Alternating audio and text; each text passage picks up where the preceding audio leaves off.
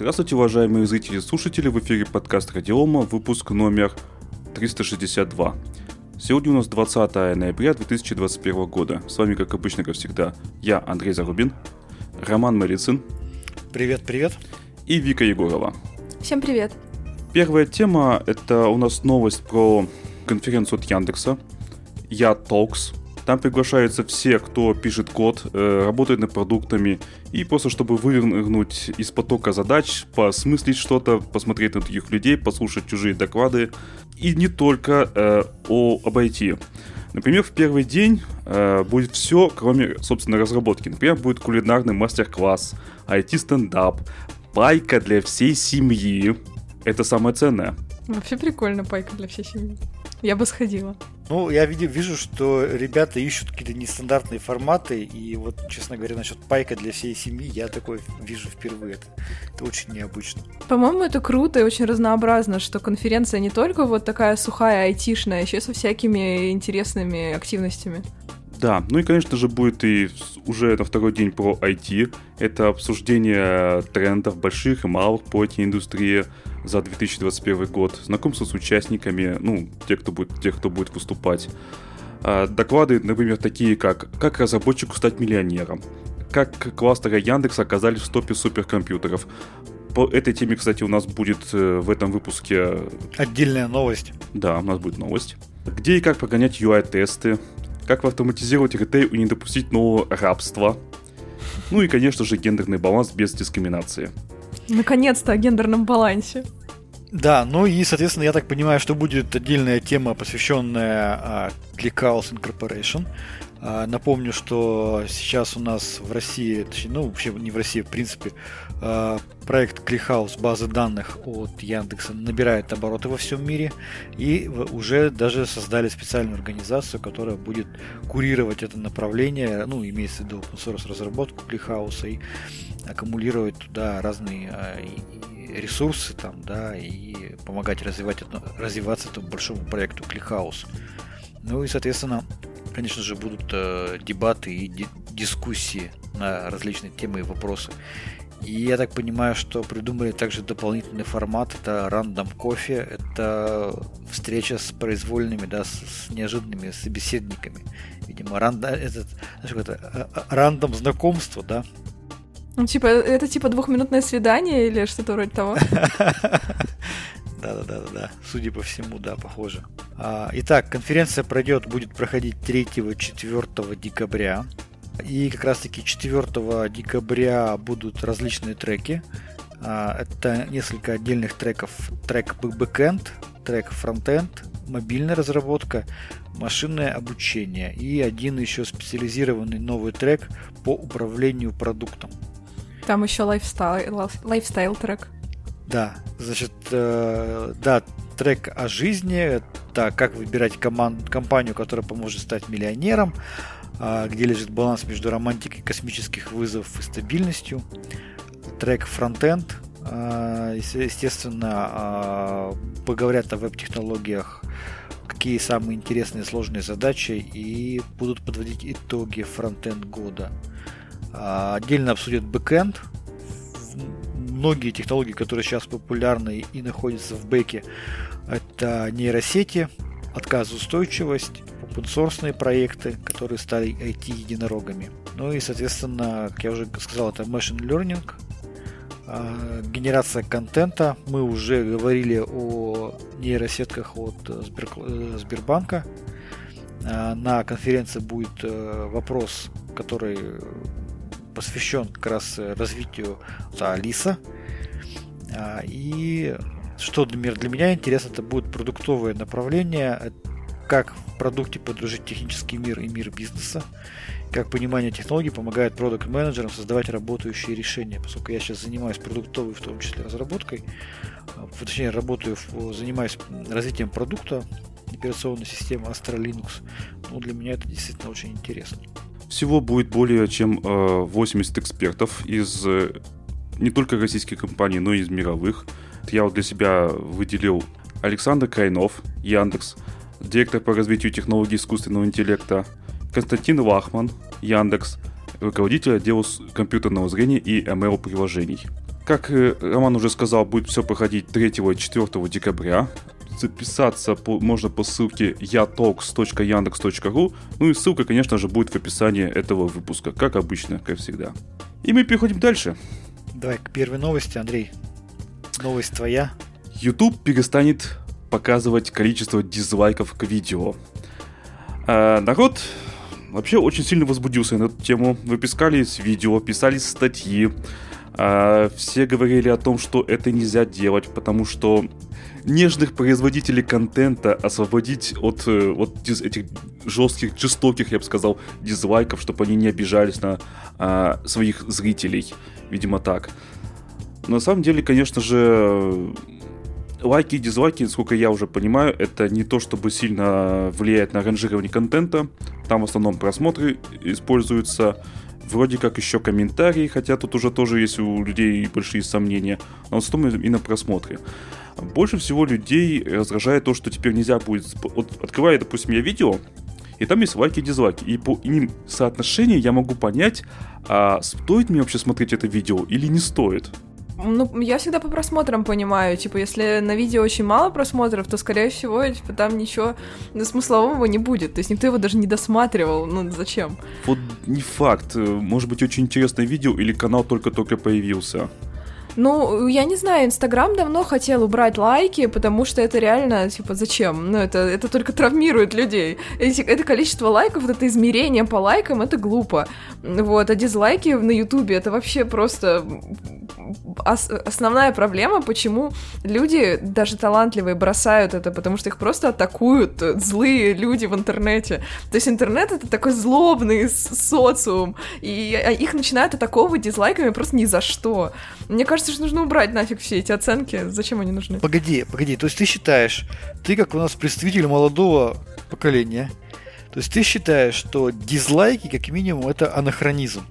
Ну и лайки тоже. Я, мне кажется, что они уже не нужны. Зачем? А хорошо, а если будут, а они будут к видео и постам в Инстаграме писаться сильно отрицательные комментарии, их тоже Комментарии убрать? можно заблокировать, закрыть комментарий к э, посту просто, и тогда нельзя будет комментировать. Человек может сам а, решить то есть, для если, себя. Если ты хочешь. Ну да, то есть если человек это... Ну то есть есть многие люди, которые очень серьезно к этому относятся. мне это было бы пофиг, что пишут про меня в интернете, но есть люди, для которых это прямо очень важно. их это реально травмирует, и они закрывают комментарии, вполне возможно. Может, они не хотят слышать критику про себя, но лайки и дизлайки они отменить не могут. Если бы можно было к своему видео, например, их заблокировать э, без каких-либо больших потерь в деньгах там и все такое, то я думаю, это бы тоже было хорошо. Тоже бы решило проблему. Ну да, некоторые дети, ну вот ребята, которые начинают заниматься интернетом и думают, что станут блогерами, они получают вот эту кучу отрицательных комментариев, дизлайков, и просто, я, боже, я, я, я, мне их так жалко. Я уверена, что некоторые из них даже пытались самоубийство совершить после этого, просто интернет злой. Да, ну, что да, иногда вообще... нам писали на наши выпуски. Ну вот, интернет злой. А, ну, по отношению я, к детям тем более. Это ну вы хотя бы не дети. Это точно. А, хотите конспирологическую теорию? Так. А, там в комментариях к этой новости есть э, картинка. Ну, она скрыта под катом, но в самом начале.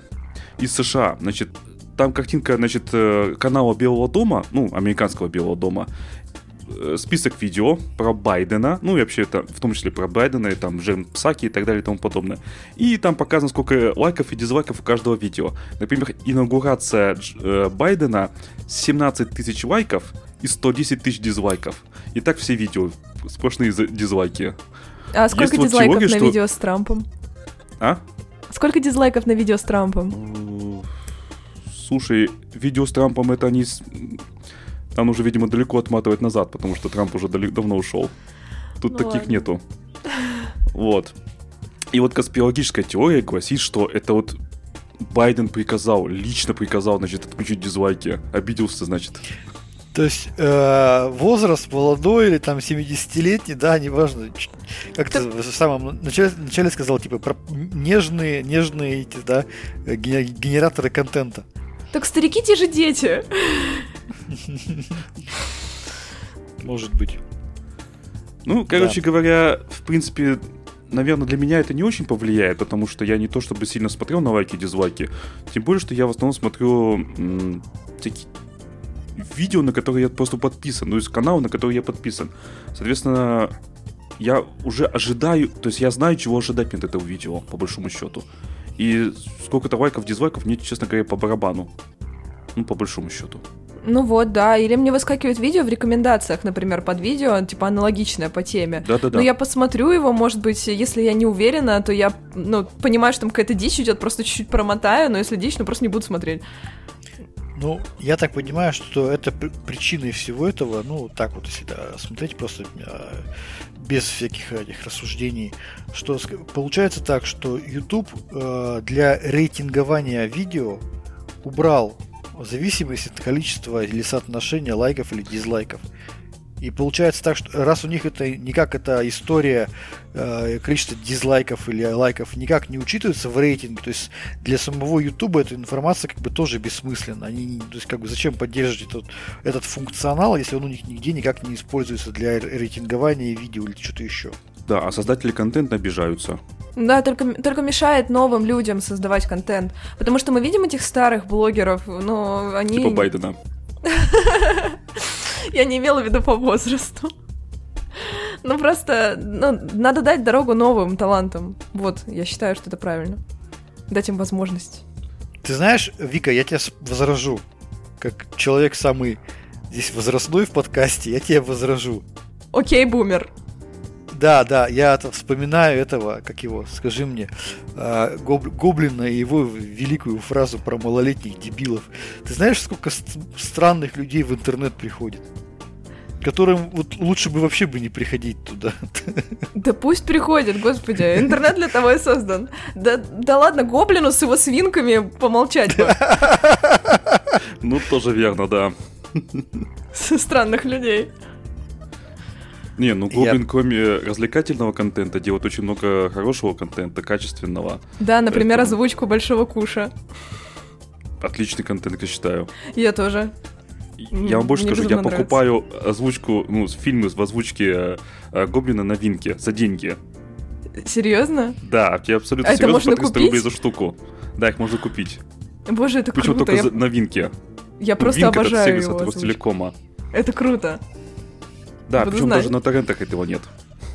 Я искал. Ого. Это круто. Да. Ну, я давний поклонник его творчества, поэтому я не могу не купить. Единственное, там нет старых фильмов, типа ну, «Шматрица». Ну, я бы, не знаю, обидно как-то. Я, кстати, слушай, я, я буквально на днях «Шматрицу» пересматривал. Ну и как? Да я, слушай, я же... В восторге? Я это, в восторге, да, я это практически наизусть цитатами там про... Я там за 500 там, тысяч там зайцев в поле лопатой убью. Это ж классик. Конечно, конечно. А мне больше всего нравится... матрицу? Хоббит, э, этот, э, взад-назад, как... Обожаю. Ладно. Дмитрию Юрьевичу привет, а мы к следующей теме переходим. Более серьезные темы. Сейчас поговорим, наверное, про железо, про серверы, про процессоры и так далее. У нас сегодня будет, наверное, основной блок на эту тему посвящен. У нас продолжаем наблюдать за долгоиграющим, как их называют, сериалом, да, это покупка компании Nvidia, компании ARM. А, уже, по-моему, больше года, да, прошла, прошло с момента начала объявления о покупке ARM компании Nvidia. Да, больше года, то есть это была новость 14 сентября 2020 года. За это время а, компания Nvidia практически ни насколько не продвинулась в своем желании. Но уже есть серьезные последствия, которые на самом деле немножко ценность всей этой истории роняют. Первое, а, индустрия начала беспокоиться и начала активно переходить на риск архитектуру. Процессоры RISC-V начали сейчас появляться в мире – как некая страховка от э, попыток Nvidia, потенциальных попыток Nvidia монополизировать рынок. И, соответственно, уже многие, в том числе регуляторы рынка, осознали, что выход э, компании ARM из-под британского, так скажем, владения может нести риски, в том числе для Великобритании. Китайцы это осознали уже достаточно серьезно. А, напомню, что часть компании ARM а, перешло теперь в, во владение китайскому, так скажем, китайским компаниям, китайскому бизнесу. Да, и теперь Великобритания начала второй этап расследования сделки Nvidia и ARM из-за угрозы национальной безопасности. Уже полгода длится расследование, да, э, власти изучают пробелы антимонопольного законодательства, вопросы национальной безопасности, которые сделаны со, связаны со сделкой. Уже прошла первая фаза. По итогам этой первой фазы расследования Управления по конкуренциям и рынкам выразило серьезные опасения по поводу сделки. И, соответственно, э, против сделки уже выступали Qualcomm, Google, Microsoft. А, и сейчас Великобритания начала, я повторюсь, второй этап расследования сделки. Мне такое ощущение, что эта сделка не состоится уже никогда, потому что слишком многие против. Актив теряет свою ценность, потому что уже начинается его дробление, там часть ушла уже в Китай актив теряет свою ценность из-за роста интереса к риск-архитектуре. Компания Intel начинает э, использовать риск, э, ну, небольшие процессоры риск на базе риск 5 уже в своих процессорах там, да, в качестве дополнительных там модулей контроля там, и так далее. Вот. И я не, не удивлюсь, если все-таки Великобритания поставит, так скажем, вето на эту сделку, и все-таки эта сделка не состоится. А что Но... они вообще имеют в виду под нацбезопасностью? Типа экономику или что? Ну, ты вспомни, что было с Nokia. Ее купили, вывезли в США, по сути. Ну и... Ну, то есть ну, это то дело в экономике только. Только, только ну, в, в том числе. Просто... Процессоры в современном мире — это вопрос нацбезопасности. Почему в России производят свои процессоры? Хотят Мы же могли покупать да. интовые. Могли бы. Что такого? Ну, э, я, я думаю, что это просто ну, контроль над рынком, контроль над технологиями. Контроль над технологиями это позволяет, ну, не знаю, в том числе обеспечивать э, нормальную кон- конкуренцию на мировом рынке. Ну, просто я имею в виду, то есть здесь дело именно в экономике, в армии или в чем-то еще, что я не понимаю. Я думаю, что это, я думаю, что это экономика все-таки. Я думаю, что это в первую очередь экономика. Это ну, конкуренция на, на мировых рынках. Ну, конечно, это, это довольно крупная компания, сейчас бы ее потерять. Да, причем если вы следили, я, я достаточно так активно слежу за рынком слияний и поглощений за последние несколько лет. Огромное, ну не огромное, но приличное количество крупных э, технологических компаний, э, которые находились, наход, ну, находятся в Великобритании, были куплены либо американскими компаниями, либо китайскими. И по большому счету, если Великобритания раньше имела какой-то серьезный голос там на рынке высоких технологий, потому что были многие э, компании там именно базировались в Великобритании, то сейчас они все куплены. И, по-моему, вот компания ARM одна из немногих, кто еще остался в Великобритании. Практически все крупные IT-компании, серьезные разработчики, они уже были куплены а, либо китайцами, либо э, американцами. И даже недавно одна компания тоже, которая производит чипы, великобританская, была куплена китайцами. И я так понимаю, что сейчас в, Велик... ну, в Великобритании регуляторы спохватились и говорят, ой, а что же мы делаем? Мы прода... У нас выкупают все э, ресурсы, все, э, так скажем, мозги утекают, технологии утекают. Мы теперь из из э, страны, которая это раньше называлась владычица морей, там, да, и так далее, станем небольшим островным государством, как бы, и, конечно, они говорят, что это есть угроза национальной безопасности именно с точки зрения не военной, а с точки зрения просто контролить за технологиями. Все хотят контролировать технологии и там рулить ими. Чтобы иметь возможность там те же, те же санкции вести или быть независимым от санкций. А когда тебе ничего не принадлежит, не можешь никого другого да, под санкции подвести. А второе, ты начинаешь сильно зависеть от, от э, санкций со стороны других государств. Это, да, это, это экономика, это мировая экономика, это мировая конкуренция. Конечно, не хочется как бы это немножко собственной независимости оставить себе. Вот. Поэтому, ну, мой такой прогноз, что все-таки Великобритания э, заблокирует эту сделку. Ну да, вот. потому что иначе после этого блокировать уже просто будет нечего. Ну, я, ну, сколько вы можете назвать высокотехнологичных а, англи- английских компаний, которые что-то производят, такое что-то потрясающее? Ну, вот сейчас вот я реально сходу мы ничего не вспомним. И то даже ARM там частично там уже другим компаниям принадлежит. Ну, имеется в виду там, там инвесторы там и Из из Японии. Японии или еще. Да, да, да, да. Вот, поэтому, ну, посмотрим, конечно, будем наблюдать за этим. Вот. А я предлагаю дальше перейти. Да, как и обещали, новость про Яндекс. Еще одна. О трех суперкомпьютерах, которые даже умудрились войти в топ-500, причем далеко не на последние места, а именно на 19, 36 и 40 места. Э, Самый мощный из них это имеет производительность 21 петафлопс, то есть на 19 место. Остальные, ну, конечно, поменьше. И он умудрился Яндекс переплюнуть э, предыдущего российского лидера, это Сбер. Молодцы. Там есть э, по ссылку я привожу, будет здоровенная статья, собственно, о взгляде изнутри на э, эти три суперкомпьютера. Они именно на GPU. Ну, то есть, конечно, там и CPU довольно мощно используется, и Nvidia, кстати, о, не Nvidia, этих, м, AMD, AMD Epic, по две штуки в каждом. Но в основном, конечно, там все вычисления ведутся именно на GPU. И все это машинное обучение, для машинного обучения все это. Э, распознавание текстов, то есть вот я так понимаю, что вот то, что мы э, в одном из предыдущих видео, рас- э, подк- э, выпусков рассказывали про перевод видео на Ютубе, я так понимаю, что это вот именно вот эта самая технология, и которая вот сейчас вот обкатывается на этих самых, скорее всего, серверах. Классная штука, не без косяков, как я уже сказал, но классная. А, я что могу прокомментировать? А, суперкомпьютеры, а, тема достаточно такая очень интересная. а, и тема интересная даже с точки зрения политической истории. Да, опять же, типа, какая страна владеет суперкомпьютерными технологиями? Там, да, это для многих это определенная боль.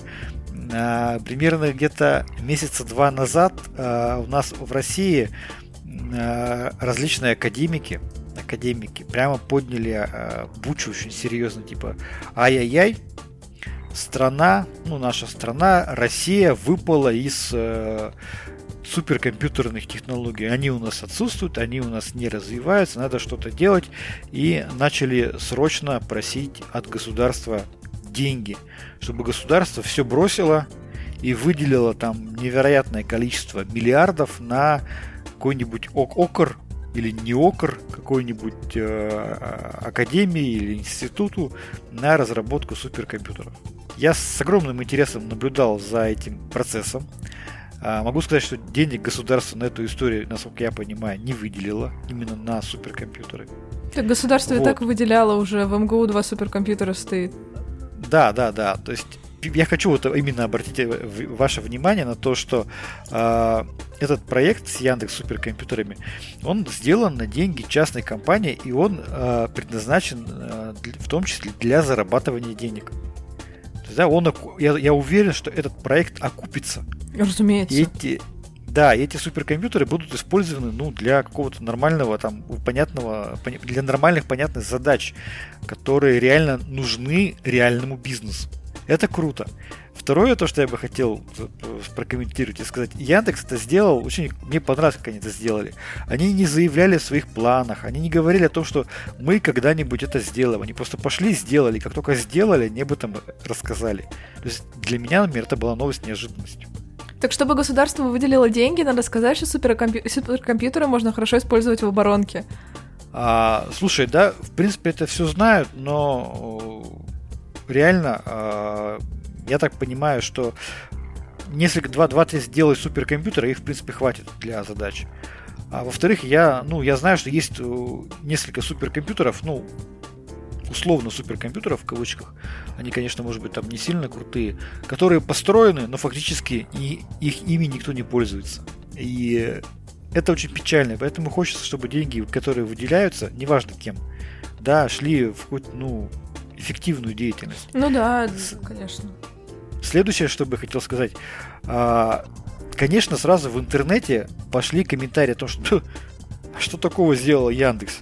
Господи, да купил там э, эти Nvidia там A100 карточки, да, и поставил в готовые разъемчики, и все, оно понеслось. Да-да-да, стандартная Типа. история переклеивания шильдиков. Ну, типа, а что такого сделал Яндекс, да, если взял, просто купил готовые железячки и проводками их соединил. Вот. И поэтому появилась статья на Хабре. Я думаю, что ну, ребята из Яндекса предугадывали эту всю историю, либо просто решили об этом рассказать. И там действительно видно, что создание таких вот э, решений потребовало развития э, компетенций, которых у нас в стране ну, мало у кого есть. Я так понимаю, что сейчас у специалистов Яндекса появились очень серьезные компетенции по созданию суперкомпьютеров. Потому что те узкие места, которые были выявлены в результате постройки этих суперкомпьютеров, они ну, не тривиальны. Например, если посмотрите статью на Хабре, они там увидели а, определенные баги и про- проблемы в драйверах NVIDIA или в докер сборках, в сборках докера от NVIDIA. То есть а, я считаю, что это действительно очень, очень круто. Я поздравляю ребят из Яндекса. Я рад, что э, Яндекс такие решения делает в России даже пусть они базируются на иностранных, да, э, так скажем, продуктах, все равно это не, не, не, не, не чуть, ничуть не умаляет их достоинства. Будем надеяться, что э, в будущем такие решения будут строиться и на российских процессорах. Кстати, мы об этом поговорим. И работает все это дело на Ubuntu. Причем, как-то было написано, аж 16 версии. Ну, 16 года. А, да, а Ничего не имею против этого. У Яндекса очень сильные компетенции по Linux. Они давно уже писали статьи о том, что у них используются свои там серьезные наработки. Им даже зачастую, по большому счету, мне кажется, нет смысла некоторые вещи тянуть в апстрим. Можно действительно взять а, какой-то старый дистрибутив, его доработать под себя, переработать полностью и на нем сидеть. И никаких проблем, как говорится. Вот. Ну что, давайте дальше. Да, теперь про российские про... процессоры про российские суперпроцессоры. Супер? Ты уверен? Ну, ну обоснуй. Не исключай. Не исключаю. Значит, э, сейчас мы знаем, что есть у нас в стране готовые процессоры российские. Э, под российскими процессорами я понимаю те процессоры, которые признаны Минпромторгом российскими. Да, вот те, о которых я точно знаю, что они признаны Минпромторгом российскими, это чип Байкал М от Байкал Electronics и процессора Elbrus, Elbrus 8 и Elbrus 8 SV от э, компании МЦСТ. И сейчас э, Минпромторг э, объявил несколько конкурсов на разработку новых процессоров. Из этих двух компаний обе компании получили деньги на разработку новых процессоров. МЦСТ получил деньги на разработку э, процессора Elbrus 32S а, который еще, еще только проектируется, а Байкал Electronics, о котором мы сейчас более подробно поговорим, получили деньги на два процессора. Процессоры очень интересные. Первый это процессор для планшетов и ноутбуков, а второй процессор это процессор для облачных вычислений в дата-центрах. И как раз это очень сильно стыкуется с э, моим предположением о возможности использования российских процессоров э, в Яндексе. Да, потому что облачные вычисления это как раз очень близко к Яндексу. Итак, более подробно. Первый это Байкал L. Технология 12 нанометров. Архитектура ARM V9. Рассчитывают, что первые инженерные образцы Байкал L получены будут в 2023 году. И на его базе будут делать ноутбуки корпоративного класса и для повседневного использования. То есть есть шанс, что это появится в магазинах? Да. И, соответственно, а, уже начали появляться в интернете первые фотографии первых прототипов ноутбуков работающих. Пока что они работают, правда, на процессоре Байкал M. Этой разработкой занимается компания Promobit. Уже можно поискать, загуглить и найти фотографии работающих ноутбуков на базе Байкал M. Я думаю, что как раз к тому времени, как только появятся инженерные образцы Байкал L, уже будет определенная практика применения ноутбуках на текущих процессорах Байкал M, и этот опыт будет использован, задействован, и есть шанс, что действительно будут созданы российские современные качественные ноутбуки корпоративного класса уже на новом энергоэффективном, что самое главное, высокопроизводительном процессоре Байкал L. А я не понимаю, у них действительно есть столько ресурсов, чтобы произвести э, все это для масс-маркета? Слушай, ну смотри. То есть а... физически произвести ты имеешь в виду? Ну да. А, да ну это же будет ну, заказ на фабрике, причем это вот TSMC, по-моему. Не, не, э, смотря, о чем, о, смотря о чем Вика спрашивает. Если Вика спрашивает, то возможности произвести такое количество процессоров вообще не проблема. Потому что там TCMC, она их клепает реально десятками миллионов штук. Есть маленький а, нюансик. Apple тут mm-hmm. выкупил нифиговое количество мощностей этого завода, фабрики. Mm-hmm. Да, да. Вот, но если Вика спрашивает о том, можно ли произвести там миллион ноутбуков, да, не процессоров, а ноутбуков, это гораздо более сложная история. Сейчас э, мы знаем, что процессоров Baikal M компании Baikal Electronics закуплено 200, заказано, точнее, заказано 200, заказано и оплачено 230 тысяч штук. Э, и получается, что есть возможность да, произвести 230 тысяч устройств на таком процессоре. Я думаю, что как раз к 2023 году э, российские мощности, российские заводы, фабрики смогут немножко на этом деле продвинуться. Я думаю, что от 500 тысяч до миллионов изделий, я думаю, что уже вполне можно будет на это замахиваться. Ну так-то 230 тысяч штук, это прямо такая лимитка получается, можно и цену поднять. Ну, ну, ну, она, конечно, не, не очень большая. Но смотри, если мы получаем новый процессор в 2023 году, да, скорее всего, изделия на нем поведут в, ну, в продажу в 2024 году. Ну, в принципе, там, да, до 2024 года нарастить мощности я не вижу каких-то супер больших проблем. Особенно, если действительно будет показано, что рынок хочет такие устройства. А хочет ли? А вот будем смотреть. Будем смотреть. Если действительно... А можно как, пошучу? Не хочет, Говори. заставят. Не-не-не. Ну подожди, а, вот Смотрите, вот совладелец Байкал Electronics, и вот Илья Сивцев в этой статье говорит о том, что хотим сделать ноутбуки, сравнимые по характеристикам с иностранными и конкурентные по цене. Если они будут сравнимые по характеристикам и конкурентные по цене, то может и захотеть. Нет, просто пока мы начнем их делать, к 23 году э, их конкурентные ноутбуки иностранные будут уже на порядок лучше и нужно догонять. То есть это же уже просто попытка догнать. Конечно, конечно. А и задача этот раз, разрыв сокращать с каждым годом. Ну, ну то есть надеяться. к 23 году будут произведены ноутбуки, которые сравнимы с теми, которые есть сейчас. Ну нет, я тебе скажу не, не совсем так, потому что я, ну, roadmap опубликован, а, там очень сильное, сильное, хорошее графическое ядро, там высокая энергоэффективность, процессор реально, он очень современный.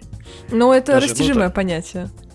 Я согласен с тобой, да. И я думаю, что даже если будет а, не превышение там по качеству и, цен, и по стоимости, но хотя бы будет сокращен разрыв, то все равно вполне себе это может быть рыночным решением. Ну, коллеги, слушайте, это же вообще-то рабочая машинка, а не игровое устройство будет.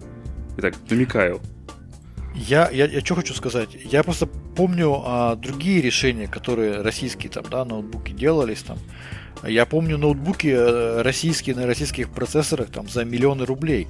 И если там ноутбук будет стоить миллион рублей, и при этом его скорость будет там, как старенький там Core 4 там и так далее, конечно, он вообще не конкурентен. Ну, это, это а очевидно. Он, да, а если он будет стоить, а, там, я не знаю, 70 тысяч рублей и по производительности будет как современный какой-нибудь там Intel 10 поколения i7, ну и, и, и ну, уже можно о чем-то говорить, ты понимаешь? Да, я понимаю, но и рабочая машина это тоже растяжимое понятие. Например, у меня был пару лет назад ноутбук Lenovo. За 10 тысяч мне его из Беларуси привезли новый. Новый. 10 тысяч рублей. Ну, максимум 12, типа красная цена. Там ему. был, Шик... да? Ши... Да, Целерон, да, да, да, да, да, шикарно работал. На нем даже Астра стояла. Шикарный ну, ты ноутбук, вин, винту туда поставь и посмотри, как шикарно ты А зачем это же рабочая машинка? XP, я думаю, встала бы, кстати. Ага, если драйвера найдешь. Ну, хотя, ну, а. типа, рабочая машинка, что? Ну, правда, там YouTube немножко вис, сетевая карта не очень. Да, и второй процессор это процессор э, Baikal S2 который э, на э, уже по, по технологии 6 нанометров будет изготавливаться. Как раз таки он предназначен для облачных э, вычислений. Процессор очень интересный э, с тем, что сейчас уже есть первый процессор, это Baikal S, который сейчас уже будет скоро поступать в продажу. процессор с большим количеством ядер, и он прям, прям серверный-серверный. Вот. А большим и количеством ядер это сколько я там не нашел? А, слушай, ну смотри, вот если Байкал S сейчас, там, по-моему, 48, что ли, ядер. Неплохо. Есть, да, и там, соответственно, он может быть на 400-сокетной плате. Ну, тебе и... на это тут же возразят, что китайцы уже делают на 128 Ой, ведрах. да, там, да, там и тысячи ядер уже делают и так далее. Ведь вопрос только в стоимости всей этой истории было лайки. Сам Байкал Electronics планирует вложить в расширение линейки своих процессоров 23 миллиарда рублей. То есть получили 9,4 миллиарда и своих денег 23 миллиарда вкладывают. Вот. А, и еще третий производитель получил тоже денежки. Это компания NTC Модуль. Они а, разрабатывают а, процессорные системы на кристалле на базе архитектуры Neuromatrix, предназначенные для работы с системами искусственного интеллекта. Компания Модуль прикольная компания, делают нейропроцессоры, которые прямо сильно-сильно заточены на, нейрон, на нейронные сети. Их уже активно применяют в умных камерах, когда камера а, распознает образы, не передавая информацию видеопоток куда-либо, прям там же в умной камере происходит распознавание видеопотока и сигнализация, там, если какой-то там что-то кто-то там какой-то образ увидели. Кто в охранных системах используется и так далее.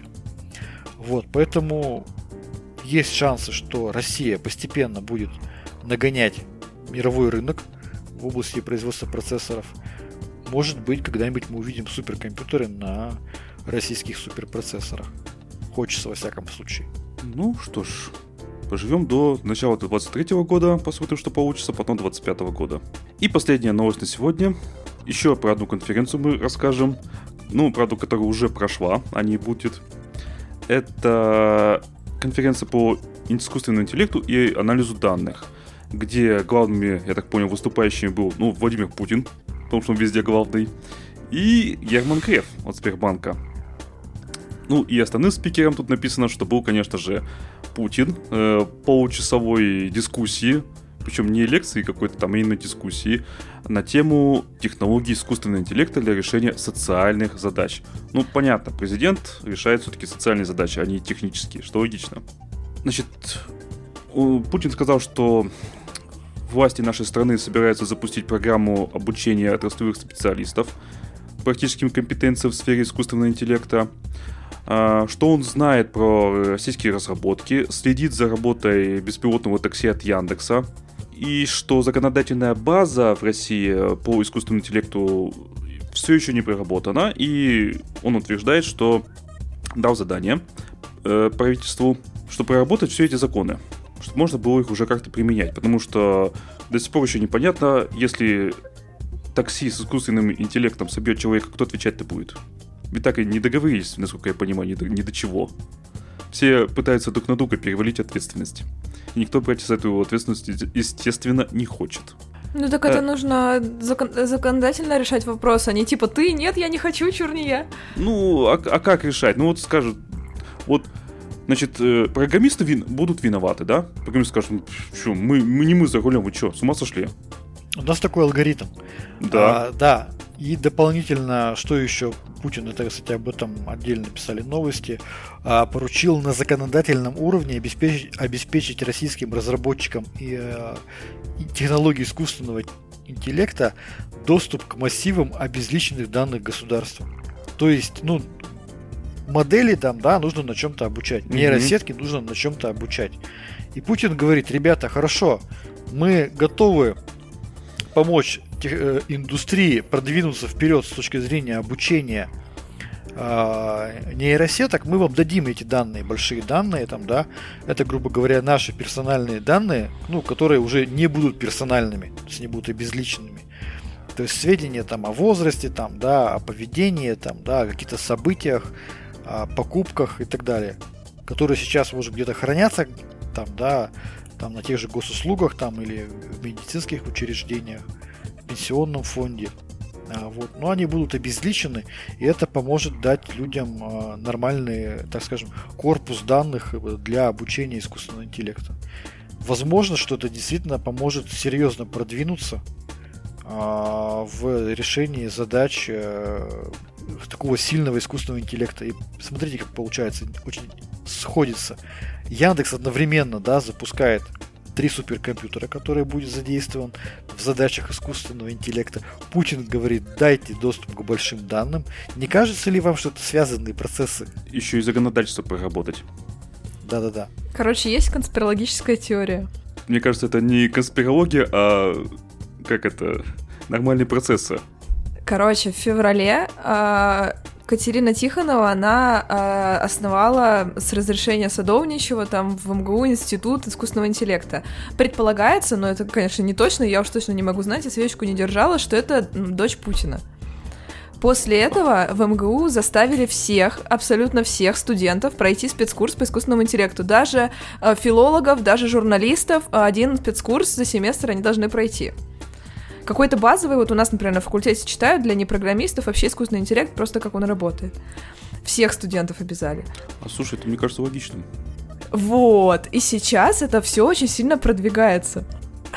Как вам? Короче, короче, все, мы вот за искусственный интеллект. Но... Ну чё, когда там Skynet заработает уже? Ну, была же, была, были же такие заявления, не знаю, в прошлом году, что ли, когда кто-то из руководителей страны, я уж не помню, сейчас не буду врать, сказал, что, типа, та страна, которая первая там, да, и наиболее лучшие компетенции в области искусственного интеллекта получит, да, она будет лидировать в будущем на, опять же, рынке мировой конкуренции. На мировом рынке имеется, ну, имею в виду. Да, я не раз и это вот, видел. Да, и как раз таки, возможно, это действительно попытка а, не, уж, э, не оказаться в ситуации совсем сильно догоняющих, а оказаться в положении там лидеров рынка там, да, и получить а, лучшие технологии по искусственному интеллекту. Это на самом деле при, приносит очень неплохие плоды и дивиденды в области экономики. Вот если сейчас Россия лидер в области атомной энергетики, да, то это, э, на этом можно прямо круто зарабатывать. Россия сейчас продает атомные станции как пирожки это огромный рынок доходов, ну, способ доходов. Россия занимается э, утилизацией да, вот этих отходов с атомных станций благодаря своим технологиям. Это тоже доходы. А мы их не закапываем, Если... разве? Нет, ты что, это уже... Слушай, нет. А их же, их же пускают... Цикл. Почитай про полный не... цикл. Да, их пускают просто на... Как это там? Их перерабатывают, получают из них энергию там и так далее. То есть то, что для других стран является отходами, для нас это топливо. Ничего себе. Да. Серьезно. Поэтому, да-да-да. Вот, а знаешь, что самое интересное? Все... Нам еще за это деньги платят. То есть они отходы нам привозят, платят за это деньги, а мы его еще используем. Ну, конечно, это как э, Китай вроде, он что-то стал у всех мусор покупать. Типа они делали из мусора блоки для строительства. Слышали об этом? Да, Нет, я слушай, слышала, я тут вычитал интересно. Оказывается, что китайцы и, ну и другие страны, в том числе, но в основном китайцы, строят так много из бетона, что есть риск, что на нашей планете случится нехватка песка. Бетонный кризис. Да. То есть пустыни будут вычерпаны. Короче, я, у меня вторая конспирологическая теория за этот подкаст. Скоро будет война за песок. Это третья Потому уже. что со, со, со, с, да, с одной стороны за песок будут бороться производители кремния там, да, и микропроцессоров, да, и так далее. Силикатный песок или кто он там, который используется для производства высоких технологий. И второе это производители бетона. Тогда получается, это будет не просто война за песок, а война за целую Африку. Да. Не, ну китайцы, правда, очень много строят. Ну Очень. да, ну так вот они же разрабатывают какую-то технологию, чтобы типа строить из мусора, и начали покупать мусор. Ну, видимо, им деваться уже некуда. Ну да, и страны с удовольствием им продают, пожалуйста, забирайте у нас там мусорные кучи. Мусорные кучи песок-то они уже вынуждены покупать. Ну да. Так, и еще в конце э, я хотел бы добавить, что Путин еще говорит о, про аватары в метавселенных. Знаете, я почитал комментарии, и, судя по всему, люди воспринимают это довольно плоско. То есть аватарки воспринимаются как вот, знаете, как картинка, да, аватарка. Но имеется в виду, конечно же, другое. Это скорее аватары э, в виртуальном мире. И боязнь того, что, ну, как в фантастике, тут, тут упомина... Э, Путин упомянул фантаста Нила Стивенсона, о том, что люди могут значит, просто начать залипать в этой самой виртуальной реальности. И им э, реальность станет немножко не нужна. Совсем ну, это не как нужна. в этом в первому игроку приготовиться, типа. А много, это много где описывается. Да. То есть очень много где.